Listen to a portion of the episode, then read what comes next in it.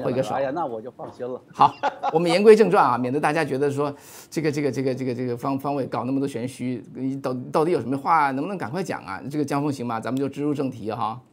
好的，把刚才拖欠咱们朋友的一一并的还了，好吧？好，好，从现在开始不准打分儿啊！快说。好，从这开始打分啊，前面不算哈，前面不算。前面不算，我说的都不算。呃，这样的啊，因为想的是这样的，那个我跟那个江峰呃商量了一下哈，就是开始呢，我们讲正题之前先盖个帽子啊，先来个帽子，就是说大家为什么要看这个节目？就是说今年的二零二零大选每四年大选一次，为什么大家华人呢是这么关心？其实是空前关心嘛，这个江峰哈，其实最起码美国华人是这样。其实二零一六年那年是就已经有些变化了，对这个就是说呃华人参政的这种意愿和就是咱们说能见度啊就特别高。但是那个时候呢，还是说是能见度。到今年我们看到，今年就完全不仅是在参与的意识上了，大家已经开始走出来了。嗯，对，走出来了，就大街小巷上各种方式在表达，在社区里、在街道上都在表达。嗯，我可以说是华人被逼到这个份上了，也该出来了，到这个时候了。嗯，哎，我要想到当时排华法案的时候啊，华人都没有几个站出来呀。嗯，都把自己要逼出逼到那个份上，都没有人站出来。到今天，为什么华人？敢于站出来，而且大量的站出来，这各种的原因，我想随着咱们的评判呢，随着咱们的评说，一步步的可以展开。嗯，方先生，好的，因为我觉得哈，这个我这个二零二零年的大选的结果呢，它其实影响它实在是太深远了。首先第一个呢，就是就像我和江峰先生在互联网里做的那一个系列节目，叫做《解谜美国文化战争》，美国现在是处于一个内战哈，文化内战上面。从来没有任何一次选举啊，双方的距离如此之大，在各方面如此的针锋相对，不论哪一方赢，这一方都会占据绝对的优势，把把把这个怎么讲呢？把对手就是压入一个极其的一个劣势。那么我这个这个文化战争这个系列呢，刚才江峰先生说了哈，嗯，这个他他会希望说把它，他会计划把它拿到这个这个这个油管频道上来。呃，我想因为他直接针对选举嘛。所以我也我我也我觉得是觉得很很好的一个主意哈，那我们就不多说那边了。我我觉得现在是会员朋友们提出来的啊，会员对，觉得虽然他们付了很多的会员费，但是他们一点都就是说这个他们觉得很多的智慧和一些思考吧，应该是大家共享的。他们有这种愿望，他们主动提出来说：“江峰先生，您能不能够江峰老师能不能放出去？”嗯，我说你们这么说，那我就这么干了啊。那 是因为现在是个特殊时期嘛，大家更好的帮助大家更好的了解当下的总统大选是。好，那那个呃，我跟大家说一下，跟华人有一个非常具体的影响是什么？我们从中国大陆来的华人呢，我们会觉得说，哇，这个美国现在这个变化很奇怪哈，因为共产主义我们已经走过一遍了，我们很多人因为这个缘故离开中国到美国来，那觉得这是一个不同的国家，是吧？一个自由的国家。现在美国的这个文化战争中，有一方搞搞搞，要把美国搞回到一个所谓社会主义版本的美国去，我们觉得这这对我们来说简直是很简单的选择，对不对？首先，我们不懂他们为什么这么这么选择，这是很荒唐的事儿。我们大家没有学够教训嘛。其次，我们也知道怎么选。但是，江峰，我跟你说哈，我就是真真事儿哈。前天我给我一个朋友打电话，这个朋友呢非常支持川普，我就说你的儿子能不能帮忙来我们做一个这个直播，需要一些帮忙嘛？大家知道，好像咱们这这个这个自媒体啊，好多都是这个这个呃找义工帮忙。他说他可以，但是我不能叫他来。我说为什么？他说因为小孩子在学校读出来之后啊，他其实是反川的。我说什么？对，我说你妈妈，你的观点是这个，你小孩子反串。他说，因为从学校学出来的孩子基本上都是这样。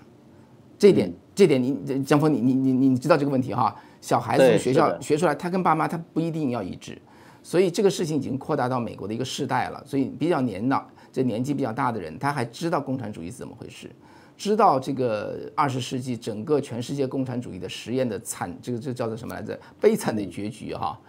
但是你要知道，美国的孩子他长大呀，他什么都没学。我们的观众啊，很多观众朋友，你你可能想象不到，他什么都没学。为什么呢？因为老师不教。为什么老师不教呢？因为老师也是那一派的，老师的百分之九十以上也是一帮社会主义者的老师，他们有意的不教，所以美国就变成这么一个情况。随着孩子越来越多，这个这孩子投票越来越多，他的观念就开始起作用，美国就几乎啊，我打个引号哈，叫做不可避免的会滑向一个。这个就是说委内瑞拉或者未来社会主义的境地，嗯，对于今天我们在美国的华人来说，我们觉得不可思议，这是一个伟大的美国，对不对？美国成功了这么久，怎么可能呢？里根总统说过一句话哈，在八零年代的时候，呃，像上个世纪说过一句话，他说自由哈，他那时候不说基因，他说自由不是由血液里头遗传的，嗯，自由一代人就可以失去，一代人。所以我们都知道这个这个委内委内瑞拉的总统那个查韦斯是吧？那个什什么查韦斯是吧？查韦斯，一九九九年选上总统，到今天委内美委内瑞拉二十一年之后变成什么模样？他一旦选上总统，他当然我就不多说了哈，来回拉锯，来回拉锯，来回拉锯。那么，但是不可避免的把一个富庶的委内瑞拉变成今天这么一个赤贫的国家，那么就是在一代人发，就是一代人一代半人之间发生的。所以对我们华人来说哈，第一个最重要的，对于观看这个节目的美国华人，二零二零年的美国大选攸关。也许不攸关您这这这个怎么说呢？现在比如说一二十年的命运，可是非常攸关您的儿子和孙子的他们的命运。整个美国的未来会走向什么地方？二零二零年是一个十字路口，这是我觉得这是第一点哈。那对于我们中国大陆的我或者海外的华人来说呢，我我觉得也是同样重要，因为美国是世界的龙头老大，它走向什么，整个世界会出现巨巨大的这个随之摆动。所以我觉得这是第一个帽子，我就是这么看的哈，就是我。您这个帽子，我我喝点茶，我补充几句，嗯，来，请请说。我觉得，哎，第一个是您提到了这个，就是学校不教啊，我觉得还不能完全冤枉这个老师啊。我我接触也有一些就是比较有保守观念的教师，肯定是存在的嘛，对吧？关键是他们现在在所有的绝大多数公立学校里没有教材，这是很关键的，就是你拿什么去教孩子？除非你自己创立一套独立的一套教学系统出来，而现在这种教学系统呢，实际上是根据现在的政治体制而政治生态而形成的，所以呢，这个是他们现在手中也是尴尬的一个方面。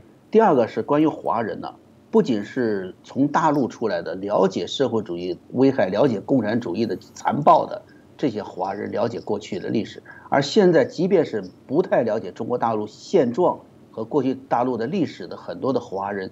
也被现在美国的一些生态逼到必须走回保守派这条道路上来的，因为我觉得华人在注重很多方面，比如说家庭观念、注重教育、注重白手起家、勤奋啊，这方面其实上是跟共和党的这种保守理念是一致的。所以呢，在老一代，像您说的这个父亲，他会很同意，他说支持川普。那么我觉得这跟华人的家庭观念啊是息息相扣。第二点呢是刚才基本上。侧面提到了一点呢，就关于现在这个呃教育问题，比如说加州的这个平权法案，教育平权法案，就是对华人的教育现状是冲击很大的。华人讲教育，教育孩子呀，这个要光宗耀祖啊，啊攀龙成凤啊，最后呢，一看最后呢，一上大学的时候，却被很多不努力、不认真学习的其他族裔，也是少数族裔嘛。但是咱们知道这个。华人这个少数族裔孩子特别勤奋，学习普遍的这个成绩是偏高，所以你看华人在哪个社区待着，那个社区的学校的学分都高，对吧？就是这个原因，这样又变成所谓的平权法案对这个华人的孩子来说不不平等了。在这种很多现状的逼迫之下，很多的华人走上了这条就是说积极参与政治的道路啊。所以我觉得今年这个二零二零啊。嗯，政治能见度，华人政治能见度特别高呢，跟这个非常有关系啊。我给您补充这个您的帽子两点啊。嗯，好的，那我想这个我跟江峰商量的，今天还是就先讲这个最高法院哈，因为最近最高法院的席位之争出现了嘛。那我觉得扯到后来就是一直扯到说，其实美国的一个叫做立国原则哈。我为什么这么说？说那么深远呢？因为现在美国的很多事情，我们说是文化战争。如果大家看了呃江峰和方伟的这个在会员网里的节目之后哈，你就会知道现在的一切的东西往回拉，它是一个非常深远的一个原因。那么今天我们就从这一个角度来看，看看这个最高法院之争的它的一个历史的脉络，以及说对今天意味着什么。是。那那那我就是说啊，最高法院江峰你也知道，现在不得了了哈，一个。这九个席位简直是每一个席位，这这叫做关关乎国运是吧？对，一个总统塞一两个最高大法官进去，他这个总统就不得了了。光凭这个，你就可以左右这个美国下面几十年的这个走向。所以，因为他终身制嘛，对对对，但但是啊，但是呢，但是你要知道，江峰啊，这个 就是我我我所了解的哈，最高法院最开始完，但是不应第一，他从来就不是这么稀罕。那么第二，他也不应该这么稀罕，但是现在就变成这个样子。呃，我我回头说一下，最开始呢，大家知道这个宪法是一八八八也的一七八八年出来的哈，嗯，一七八八年后来就奠定了这最高法院，最高法院这个两年之后开始运作，呃，第一期是六个法官哈，华盛顿总统任命了六个法官，有两个不愿去，做做这干什么？最高法院法官干什么？只有四个上班，然后呢，那时候第一次审案子的时候，不是审案子，第一次开始办开开庭的时候哈，开庭对记者都跑来看嘛，那最高法院呢？他到底干什么呀？然后呢，这个几个法官坐在前头，在那等什么呢？等人家交案子上来。等人敲鼓鸣金呢。没有人交案子，然后几个法官就呆坐在那坐了几个小时，然后旁边就是一帮围观的老百姓哈和一些记者，报社记者哈，那时候没有电视，坐了半天觉得没意思，大家就轰轰散去，这四个法官收收卷子就走了。这就是最高法院的第一次审案子。这这在中国很多这样的，就是散了吧，散了吧，看什么？没事儿哈。后来美国是年走了。对呀，美国后来建立了几十年哈，那那时候也有白宫了，然后国会呢也有自己的大厦。那个时候最高法院在什么地方呢？在那个国会大厦的一楼里头有个小房间，对，就在那儿。然后据说那时候有个笑话哈，叫做一个人呢要是没人领路的话，在国会大厦里转一个星期，他也找不到那个一楼那个黑房间，因为就是太寒碜了哈。好，那最高法院今天怎么变得这么厉害哈？那么我我我这个这个原因呢，就是因为大家知道，应该最高法院它是司法权嘛，用我们白话说叫做解释宪法。因为整个一套宪法才多少四页纸哈，你后来加上修正案也就十几页纸。那不管怎么说，它不是怎么这么厚的这个这个这个这个典籍。所以呢，那这些这些简单的原则，你到底是什么意思？那就谁来解释就很重要了。最高法院就干这个事儿的哈，他来解释。但这里就是有个问题了，因为它是解释，对不对？解释就存在谁解释，你解释的原则是什么？所以这这就涉及，其实最高法院所所依循的原则应该是美国的叫做叫做立国原则。那那那江峰这个立国原则，我我插一句话，我要介绍一个教授，叫做保罗斯考森。呃，这个保罗斯考森是犹他州犹他州大学的一个教授，他的老爸呢叫克里昂斯考森，父子两代呢都是 美国近现代的对于这个。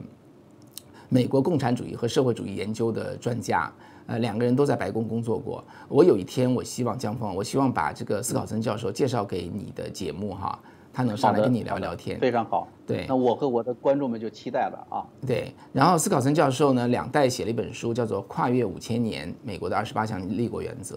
我当时我看到这本书的时候，我也很奇怪啊，我说我说教授，二十八项立国原则，我从来没听说过，美国有二十八项立国原则。他就跟我解释哈。整个的这个美国的这个叫做订立宪法的时候，美国的先父哈，他是有一一整套非常非常完整的这个叫做非常严谨的思路、逻辑清晰的这个也这个二十八项原则的。在这二十八项原则没有完全写进宪法，最后结束宪法是这些原则的结晶哈。因为宪法他们想写的很简单嘛，最后就四页纸。好，那么这些原则如果不问题就是说这些原则这些原则到底谁懂，有多少人知道？今天咱们就别说大法官了，我们先说美国的国会议员，对吧？那算蛮厉害了哈。美国平均八十万人选一个国会议员，有的时候你大概二十万票你就可以选上了。你管你是干什么的，像那个什么纽约的那个 AOC 那个那个年轻的那个女女招待是吧？她什么立国原则？她拿到二十万票她就进去了。进去之后她懂不懂美国的立国原则？这就肯定影响她的叫做立法工作嘛。嗯，那最高法院也是同理哈。那这些法官当然了，他是懂懂法律的。但是他对于美国的宪法，他肯定也懂。关键是他对于那种立国原则本身，他有多大的，他有多强的一种把握，他跟先父对不对齐？如果它不对齐的话呢，它就会偏离。所以这就是我们想今天想，我想给大家讲的这个故事。嗯，我先说一个修正案哈，美国宪法出来了四页纸对吧？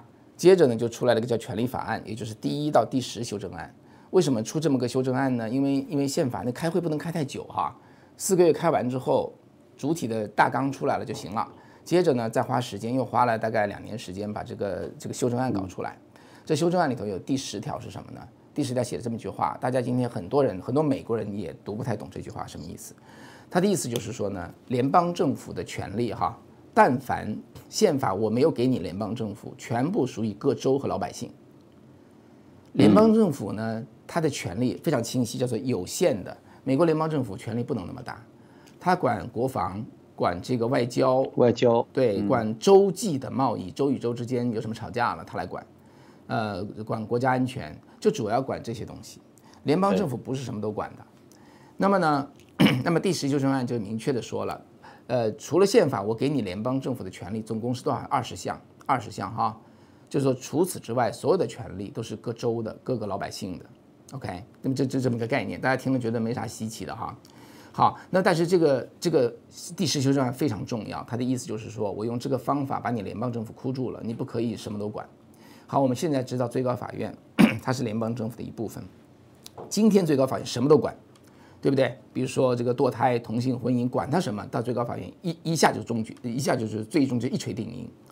他的权力比这个总统都大，总统只是执行单位，是吧？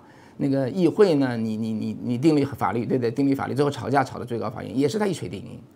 所以最高法院现在这这好像就原来的释法权，现在等于是不立法的立法了嘛？对对对，我觉得江峰你你这句话说的很准啊，他是个解释宪法的，他现他现在呢靠一个案子一个案子判下来，每个案子判就成就成了新的法律。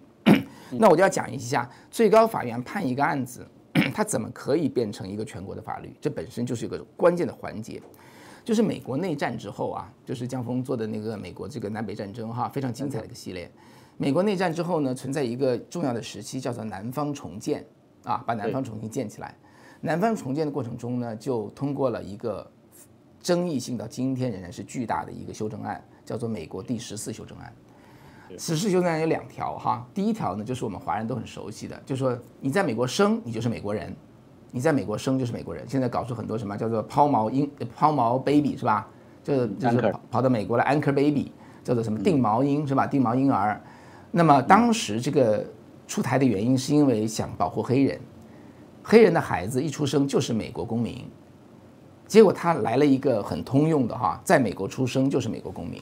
就变成现在我们华人呐、亚洲啊，管他哪里哈，只要这个呃不这个叫什么混到美国来生个孩子，你孩子就是美国公民，啊，这一点我们就不多讲了。第二条，就是说呢，但凡是美国公民的特权 （privilege），但凡是美国公民的 privilege，各州都不可以管，不可以定法律管。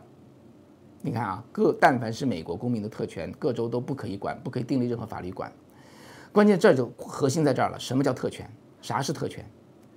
那这里就说起来这个这个堕胎这个案子当个例子哈。那么一九七三年出了一个案子叫做罗素韦德案，就是一个叫罗素的一个女性啊，德州女性，她要堕胎。对，德州的法律说我们不可以堕胎，我们德州不认不认为堕胎是合法的。那么休斯顿的这个 对不起司法官呢就说你你你是违法的，他就把他就告这个司法官哈。这个案子打打打打打打打到最高法院，打到最高法院去之后呢，最高法院就说好。那么堕胎是女性的特权，女性的权利，好，那就她可以堕胎。那罗素堕胎倒不不不算呢。大家记得哈，第十次修正案说什么？任何公民的特权，各州都不可以订订立法律限制。这罗素在德州这个案子一判下来，全美国都可以堕胎，你就不可以不堕胎了。嗯，这个堕胎就这么推开的。但是国父的立国原则是什么意思呢？他的立国原则，他指的是第十修正案的意思。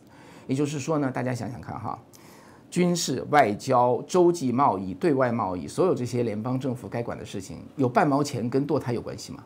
没有，对不对？堕胎最高法院现在是等于进入私人领域了。对呀，这都是民生问题啊！民生明确的就是各州管、各县管，老百姓自己管。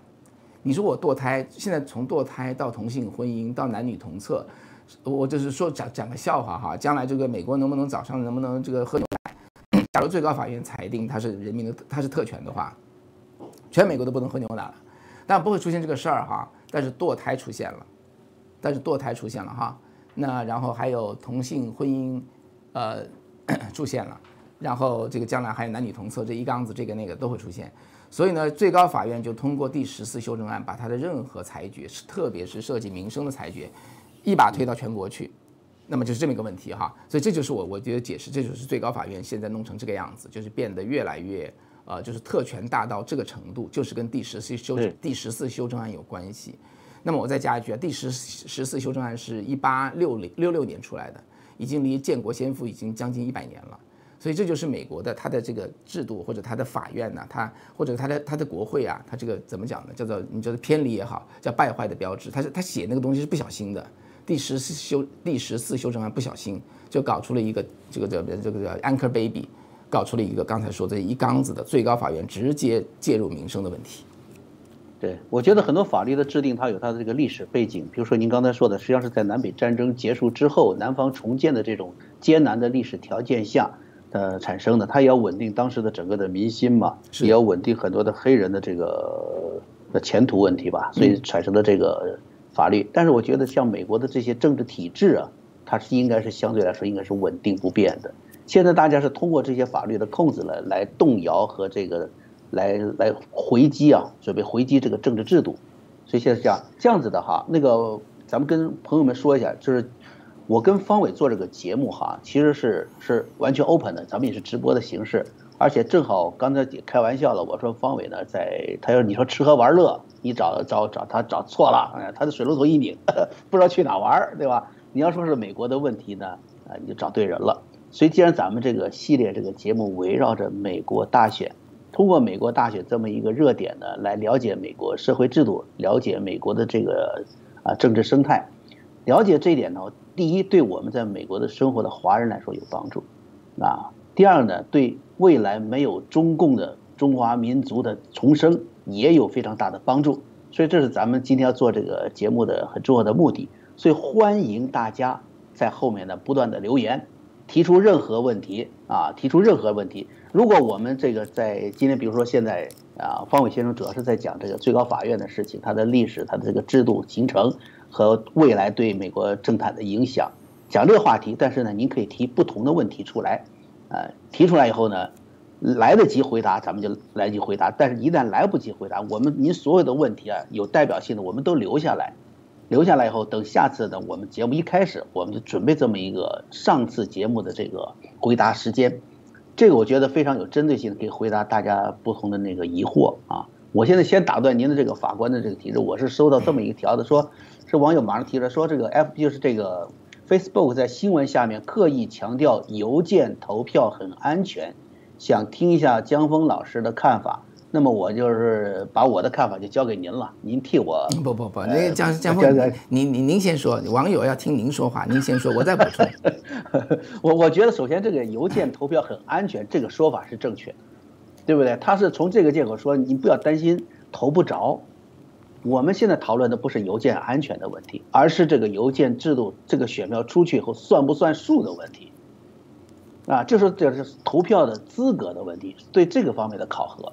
呃，这是这次邮票邮件投票的这个关键所在。我们知道，呃，仅仅在去年修墙之前呢，这个墨西哥的非法移民过来已经高达，加加州这边已经高达了一千万人。如果这一千万这个非法移民也具备了这样子不很难认证的邮票邮件投票的这个资格，也投票去计数的话呢，这个整个就不是在选美国总统了，而是选墨西哥总统了。对不对？所以我觉得这个事情要要判断这个就是投票人的资格的问题，这是我们这一次关于邮票投邮件投票的一个这个关键所在啊。当然，我们这个也可以简单的回答一下，这个都是我们以后要讲的这个重点。今天呢，还是回到这个呃方伟先生的这个呃最高法院的这个热热门话题啊，因为这金斯伯格刚刚过世嘛，大家都在争这个位置，所以。这这个方方伟先生刚才说了，就是什么，最早的最高法院的，就是就是没理没没案子就散了，属于这样子的。最后还什么到了一个黑屋子去办公，对吧？是是一个很不受待见的这么一个岗位。到现在他居然能够通过一些具体的法法律制度呢，能够影响当下美国的呃整个的社会生态。嗯，特别是在美国，美国因为是一个呃共和体制嘛，呃，所以他整个的。周全和个人的权利呢，是得到彰显的，皆得到彰显的。一旦在个人生态、个人这个方面呢，你的这个权利和你的声音得到了充分的被啊听见的话呢，对整个美国的制度和美国未来走向是有巨大影响的。他不是说哪个总统或者哪个这个独裁者能够一拍板决定民族走向的问题，而是人民决定走向的问题。所以在这个最高法院介入了个人领域之后啊。个人生活方面发生的这些变化，最终会影响整个美国文化的变化，最终导致美国领导的自由世界发生倾斜，啊，这是我听刚才方伟老师这个讲课我得到的这个看法。不敢不敢，请方伟老师继续。对，我想刚才涉及这个这个邮票，这个叫邮这个邮件投票的问题啊，这个事儿我觉得我们另外找个时间再详细说。我我觉得就说一点吧，就是你邮件什么叫邮件投票？就人跟票分离，人 人跟票不在一块儿，这里头就很多问题就可能出。大家还知道这个美国的大选哈，美国的大选是各州去做的，各个州去做的，联邦政府不办选举哈，所以各州有各州的州务卿去管这个选举。所以这里头就有很多很多，就是说你你不你很难去五十个州全部监察下来，任何一个组织想去做的话都很难。所以里头这里头一旦松弛的话，会出现很多很多的问题。这个问题我们下次再说好了。这也是一个很可能影响这次选举的相当大因素的一个因素哈，这个结果的一个因素。但是我倒想到了一点，就是说跟您今天这个讲到这个最高法院的这个话题有关系。嗯，就是为什么川普？你看他那个着急，金斯伯格还没有过世啊，他听说他入院了，他最后提了一个就二十名新的这个最高法官的这个一个名单出来了嘛。是，所以等于是对他非常着急。嗯，为什么着急？而且这次参院这个多数党领袖已经说了，麦克奈尔已经说了，我们会第一时间最快时间把它通过。嗯，就是等于是川普选谁，咱们就通过谁。嗯啊。那么我觉得这个趋势是为什么呢？其实跟这次，呃，包括这个邮件投递选票啊也有关系。最后，因为刚才您说了，这个现在美国社会相当于一八六零年以来从来没有这么大的一个社会撕裂，在这种社会撕裂这种情况下，谁最后是定海神针，谁说了算？是，是吧？所以我觉得这最着急的把最高法官这个选出来，哎，这个可能是预防的选票最后的结果呀有不足人意的地方的出现。对，围绕围绕选举所有的争议啊，吵来吵去的，甚至包括说以后当选有没有效啊，呃，或者哪个摇摆州到底归谁呀？嗯，这个摇来摆去到底归谁呀？以及邮寄选票怎么数啊？最终呢都会告到这个最高法院去。所以最高法院今天他的法官是谁，那就在那那就很重要了。刚才我们说了啊，第十四修正案它的修它的这个内容说，任何任何美国公民的权利哈都是各州都不能管的。那么这里头就刚才不是说了吗？权利，权利是谁谁定义？什么叫权利？谁的权利？那么这这就是这九个法官定。那九个法官谁多数谁少数，就决定了美国人民的特权是谁。所以这是在民生方面的一个例子哈，在选举方面也是一样。所以呢，就变成现在就变成了每个席位都影响这个最后这个定海神针嘛，往哪往哪边摆，定在什么地方哈。所以就变成了一个叫做其实是不太。不太，你要问美懂美国宪法的哈，美国立国原则的美国宪法，你要问保罗斯考森先生这个问题的话呢，他就会跟你说，呃，最高法院它其实演化到现在呢，它确实也做了，它做了很多对的事情哈，它也起了这个三权分立的三权的其中的一个重要作用，但是呢，就有点过过了，就像刚才江峰先生您说的，它本来是解释法律，现在靠着一个个案子定下来，它变成了定义法律，它在它在立法了，它立的法不能改。对，所以是这个问题，所以这是其中是有一个怎么讲呢？就松弛也好，败坏也好吧，就这么一个过程啊。是。好，那看看还有什么别的？就是这，您江峰，你觉得我们要 我们往下再讲什么话题？我我觉得这样的，今天我看一下时间，现在我原来想这个节目咱们做个三十分钟左右啊，但是因为就是先开始这个网络和技术问题呢，咱们耽误了一些时间。嗯，所以想到一个呢，是我第一先给各位朋友呢、网友呢啊赔个不是，道歉啊，耽误了大家时间了。我插一句，我插一句啊，其实是方伟跟大家赔个不是，因为呃，方伟跟江峰两地连线哈，两地连线就只存在一个以哪边为主。那么这今天呢，这个就以这个我就以方伟这边为主，但是就非常抱歉，其实方伟问这个这边。这这这还是我来，还是我来，还是我来买单。我们来抢单抢单。对。这个反正都是我们就是谦谦君子吧，呃，很不好意思耽误大家的时间，时间就是生命嘛，所以我们本来想压缩这个时间到三十分钟左右，比较凝缩给大家。那么我想呢，咱们今天呢就是先有一个开端吧，然后咱们暂定是一个星期，星期三、星期五每天早上九点钟准时给大家做这个时评，啊，谈论的就是二零二零大选的内容。到了后面的一两个星期冲刺阶段呢，我我征求了方伟先生的意见，他说可以没问题，就说。有热闹的咱们就谈，可以每天都谈，甚至有突发事件的时候，咱们知道不是还有一个呃不可确认的这个十月份嘛啊，十月突发因素会比较多，嗯，那么针对中共方面的一些举措呢，跟这边的总统大选呢也是息息相关的，我们可都可以做一些啊评论，甚至一天可以做一次、两次、多次的评论。嗯，这个我们敞开。第二个呢是欢迎朋友们，刚才说了啊，欢迎朋友们的这个呃提问题，您问题呢就留在这个右边，我们这后来的找朋友们呢，这个找找工作人员呢帮你们记录下来，我再跟就抛给方伟先生，让方伟先生做一个呃总结性的这个回答啊。您的问题呢不要怕刁钻。啊，就把您的困惑，刚其实我们已经提到了一个困惑，就是当下在美国的华人呢，每个家庭啊，社会是撕裂的，家庭中的这个分歧也很大，啊，就是有一种跨代的这种分歧，这种困惑呢，大家都可以提出来，我们在这里呢，嗯，这能尽我们最大努力吧，去去回答这样的问题。那么今天呢，咱们就把节目就做到这儿了，呃，我代表网友们呢，感谢方伟先生的到来。啊，然后我们呢，下个星期的星期三再见。好的，谢谢啊，谢谢江峰先生，也谢谢网友哈，这非常非常抱歉，我们下个星期以后一定是一定会很顺利，一定要把做的很顺利哈，并且带来很多回到刀耕火种的时代，这是保守保守主义思想。但是关键是传统，对对，关键是很多话题很值得谈哈，我觉得很会很有意思。对。好的。